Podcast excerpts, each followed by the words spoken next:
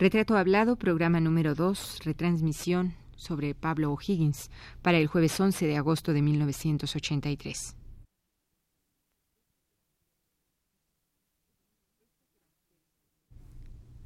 Este que van ustedes a escuchar es el segundo programa de una serie de cuatro con el pintor de origen norteamericano Pablo O'Higgins. Dicha serie se realizó en mayo del año pasado y fue prácticamente la última entrevista que O'Higgins concedió. Hemos creído conveniente retransmitirla como un homenaje póstumo de Radio UNAM a este pintor recientemente fallecido. Radio UNAM presenta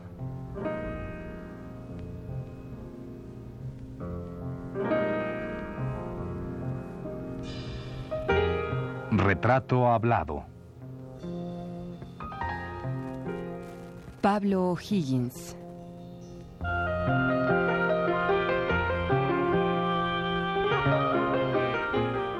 Reportaje a cargo de Elvira García.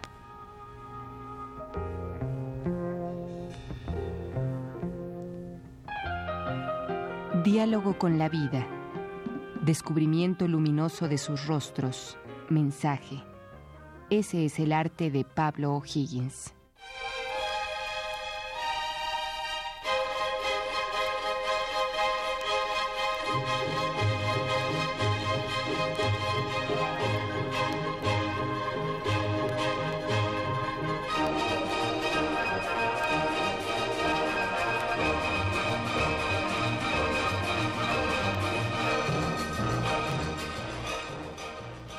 Esto escribe Miguel León Portilla en el catálogo de presentación de la más reciente exposición de Pablo O'Higgins, que se ha montado en la ciudad de Aguascalientes como un merecido reconocimiento a 50 años de labor de este artista. En dicho texto, León Portilla, amigo personal del pintor, hace un recuento de la trayectoria que ha seguido O'Higgins desde que llegó a México allá por el año de 1924, con la intención, como decíamos en el programa anterior, de conocer a Diego Rivera. León Portilla dice que Pablo captó la realidad como revelación de maravillas y se sintió atraído por el arte y la vida de México, esta con todas sus grandezas, sus miserias, sus colores y sus sombras.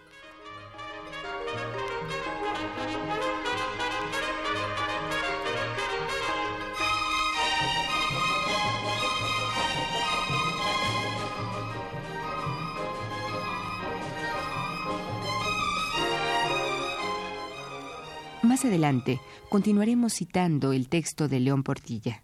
Por ahora escuchemos la voz de Pablo O'Higgins, quien se remonta precisamente a la época en que conoció a Diego Rivera y comenzó a trabajar a su lado en calidad de ayudante.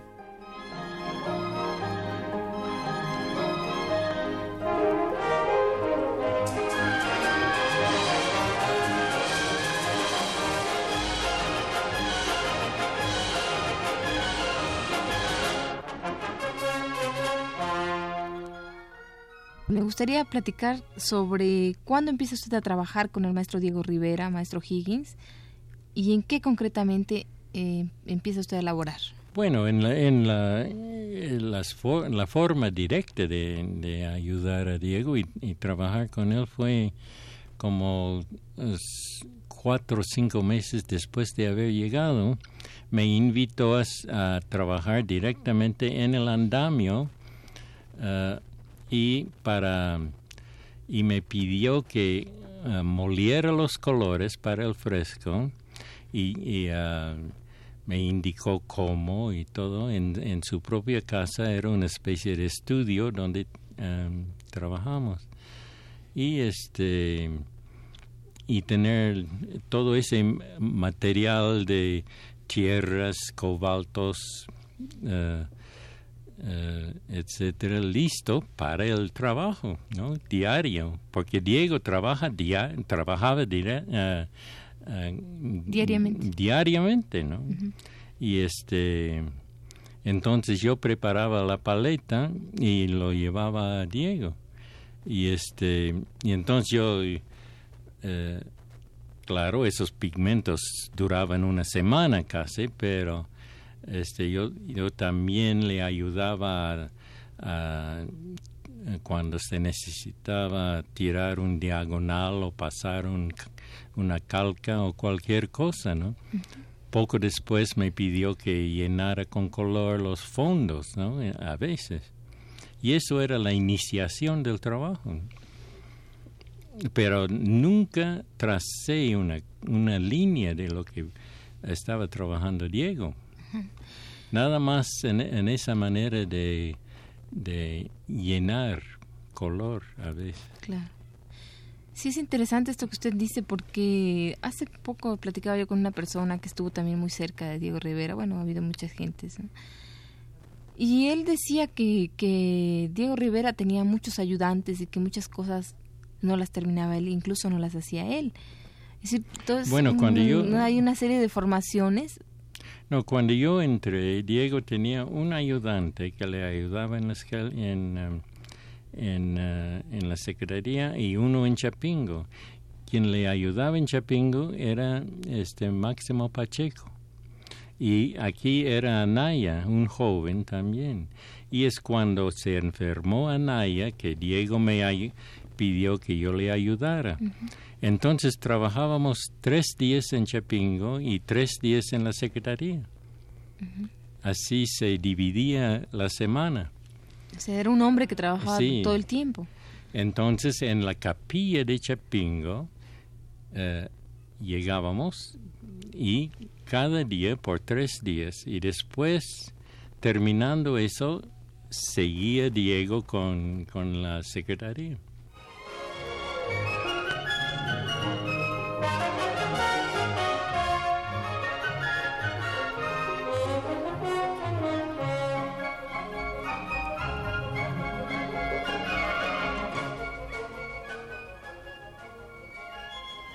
Portilla escribe así en el catálogo de la exposición de O'Higgins.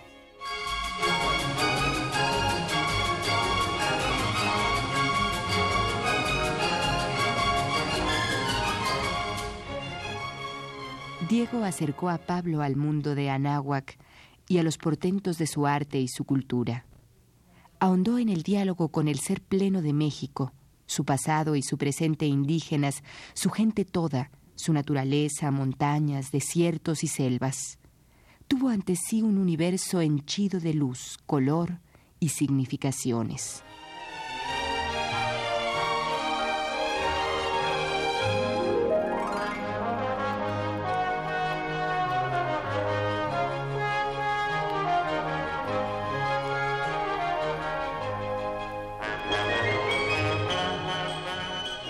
Y más adelante, Miguel León Portilla escribe así. Su mirada profunda y sonriente lo llevó a descubrir lo original y lo oculto en el ser de esta tierra. Por urgencia vital, Pablo O'Higgins comenzó entonces a expresar lo que sentía.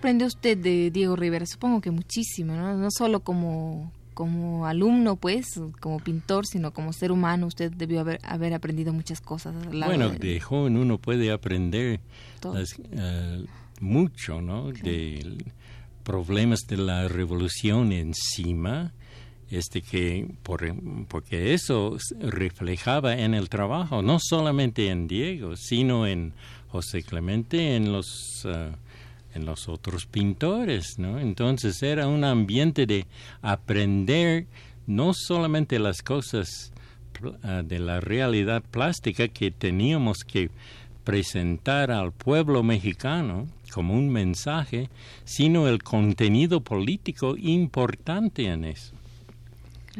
Y una crítica de la corrupción en esa época también fíjese, pero una crítica mucho más honesta, tal vez, ¿no? Bueno, ¿cómo aplicó usted la experiencia en el trabajo personal? O sea, enseguida usted aprende de Diego a nivel Yo técnico. aprendí muchas cosas eh, trabajando en esa forma, pero no copié nada a Diego, porque Diego tiene su trazo y su forma, ¿no? Y entonces, por ejemplo, en el día trabajábamos hasta las tres o cuatro de la tarde, cuando ya se terminaba la tarea. El fresco hay que empezar en la mañana hasta que lo termines la tarea, ¿no? Y Diego casi siempre lo terminaba más o menos en la secretaría a esas horas.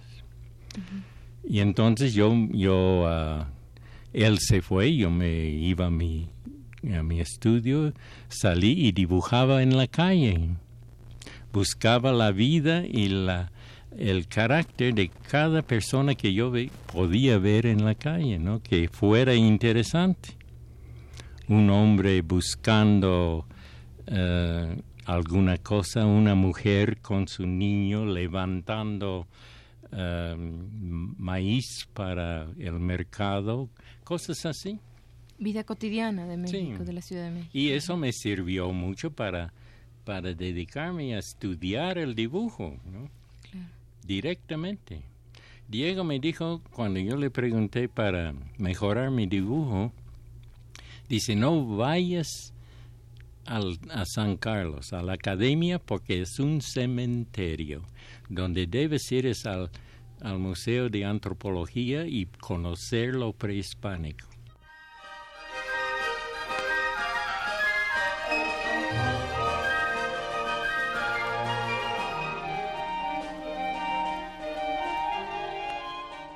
¿Qué opina usted, maestro Higgins, del, de la personalidad de Diego Rivera y hasta qué punto esta está deformada, digamos, mitificada o, no sé, deformada, diría yo, de alguna manera, ¿no?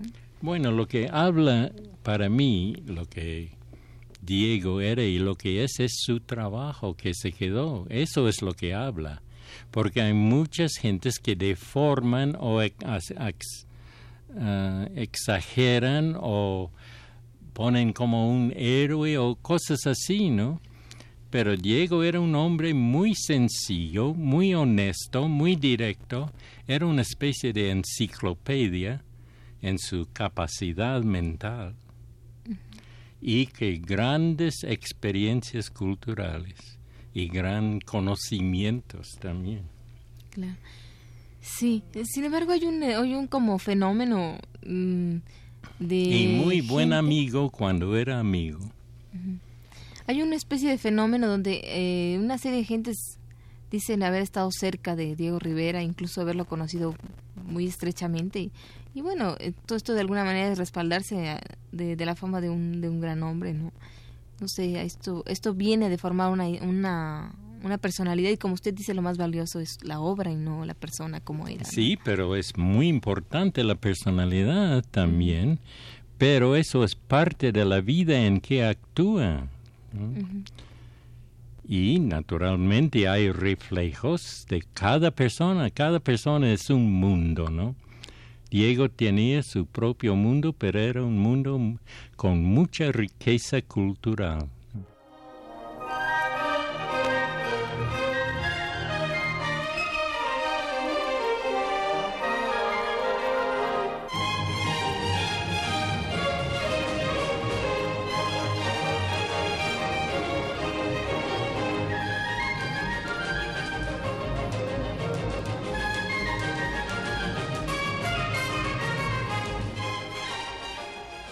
Pablo O'Higgins llega a un México envuelto en el fervor político que le ha dejado el reciente tránsito por una revolución auténticamente popular. Los artistas mexicanos, iluminados por José Vasconcelos, constituido en aquel entonces en el faro que alumbraba el camino del arte de y para las masas, se lanzan a cubrir los muros de los edificios públicos con obras que hablen de la lucha de nuestro pueblo. José Clemente Orozco, David Alfaro Siqueiros, Diego Rivera, Javier Guerrero, Fermín Revueltas y Carlos Mérida, cada uno por su lado, trabajan en lo que posteriormente se llamará Escuela Mexicana de Pintura, expresada fundamentalmente a través de la obra mural, de la cual el ensayista Carlos Monsiváis ha dicho.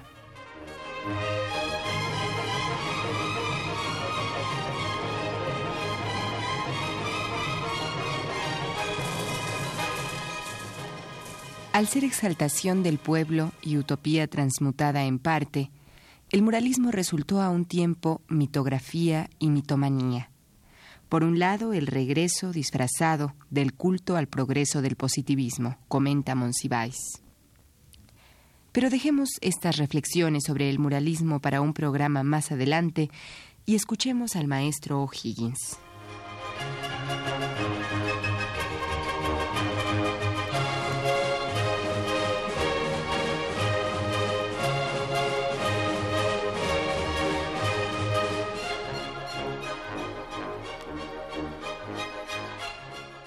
Maestro Higgins, demos un salto y veamos cuándo es que usted se aleja de, Diego Rivera. Bueno, pues se aleja. Bueno, yo trabajé con Diego en Chapingo y en la secretaría y después Diego tuvo que ir a um, un congreso en Moscú y este y iba a tardarse yo creo que como dos meses, yo no sé. Yo no sabía. Entonces Moisés Sainz me insistió que yo eh, le aprovechara ese tiempo para las misiones culturales. Y es, es cuando yo fui a, ayudar. Fuimos primero a Hidalgo, después a, a Durango. Y estuve ese tiempo fuera de, eh, de México, ¿no?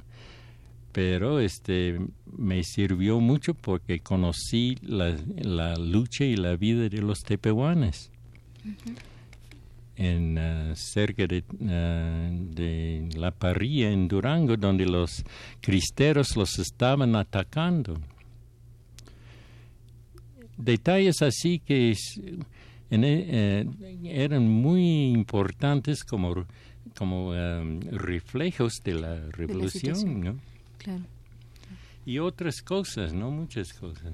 ¿Cómo que otras cosas? Usted estuvo en las misiones culturales de, usted de, cuando Lázaro Cárdenas, todas estas misiones no. posteriores. Yo nada más en esa época y, este y fueron sumamente importantes. ¿no? Ayudé a unos mineros para ganar la huelga contra unos una, una mina americana. Entonces eh, organizamos la, la, huelga contra la mina, ¿no? Y ellos ganaron. Así que usted también se metió de líder. Bueno, ahí en esa época la pintura era política también, no, y la vida, ¿no? La lucha en el pueblo, eso es lo que reflejaba la pintura en esa época mexicana. Sí, no había una, un rompimiento entre la actitud política y, la, y la actitud artística, ¿no? Eran parecidas, digamos similares. Usted pinta el mural de, eh, del mercado Abelardo eh, Rodríguez. ¿En qué año sucede esto? Yo creo que eso fue en 1934. Ya está usted lejos de toda esta influencia, de no, había terminado mi primer eh, trabajo mural en las escuelas em, eh, Zapata, Emiliano Zapata, que me pidieron en la secretaría. Eh, Juan O'Gorman era el, um, arquitecto en esa época que había construido esas uh, escuelas y pidió que le decoráramos las ahí en la pintura mural y es cuando hice mi primera mi primera decoración mural. Castellanos hizo el suyo en Coyoacán, Salce en la plaza de Santo, Domingo, Santo Domingo etcétera.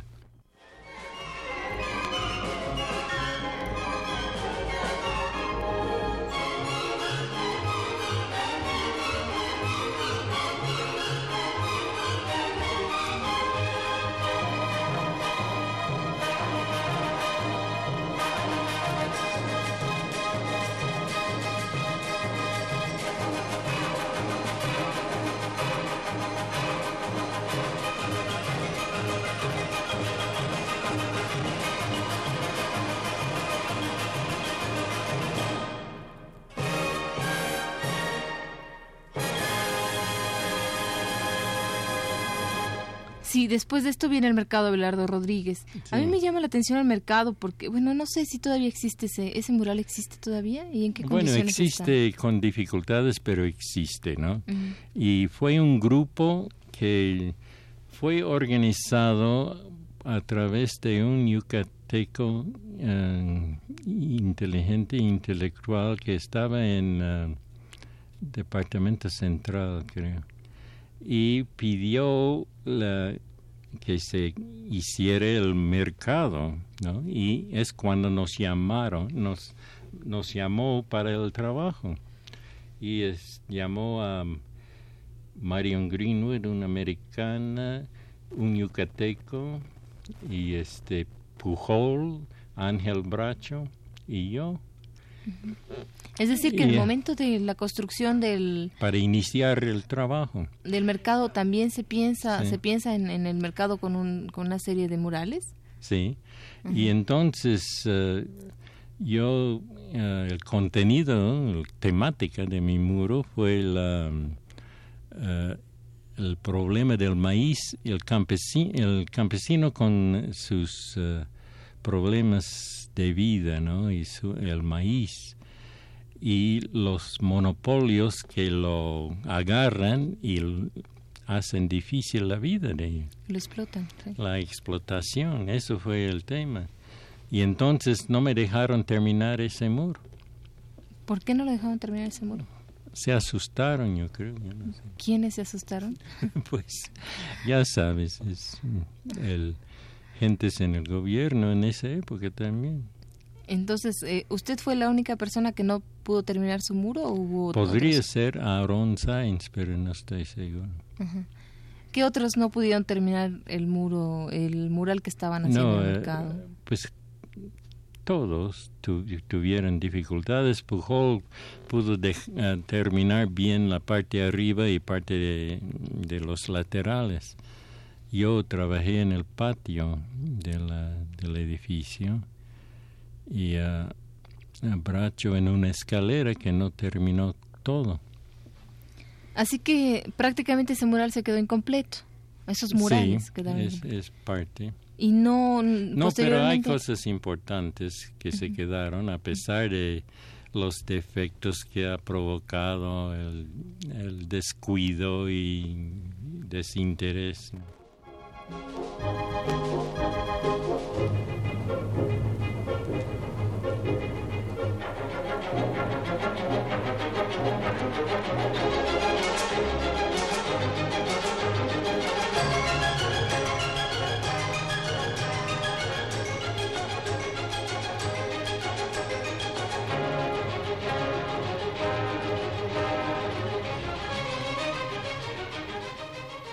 La adhesión de Pablo O'Higgins al movimiento mexicano de pintura, su convencimiento de las causas populares por las que tenía que luchar desde la plástica, su solidaridad con la lucha de un pueblo que en aquel entonces no podía decirse fuera el suyo, y la congruencia entre sus ideas y su obra, son algunas de las características de este artista que ha entregado a México una obra de considerable importancia.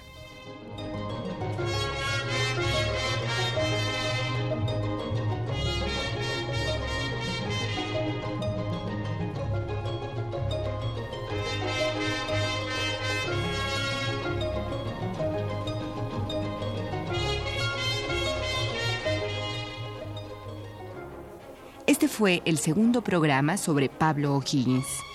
Le invitamos a escuchar el tercero el próximo jueves a las 22.15 horas. Gracias por su atención.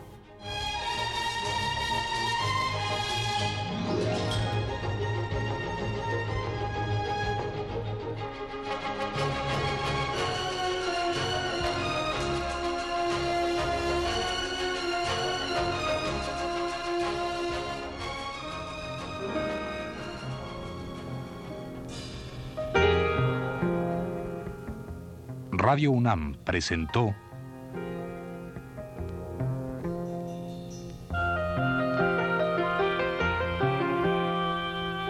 Retrato Hablado. Pablo Higgins.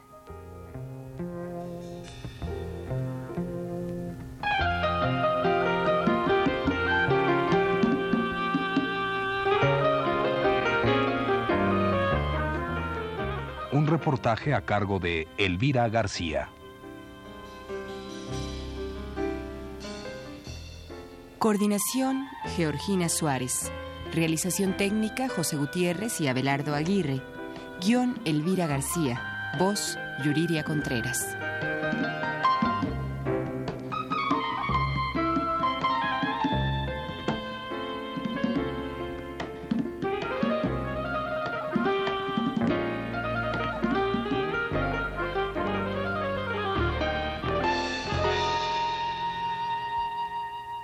Con la retransmisión de esta serie, Radio UNAM rinde un póstumo homenaje al pintor Pablo O'Higgins, recientemente fallecido.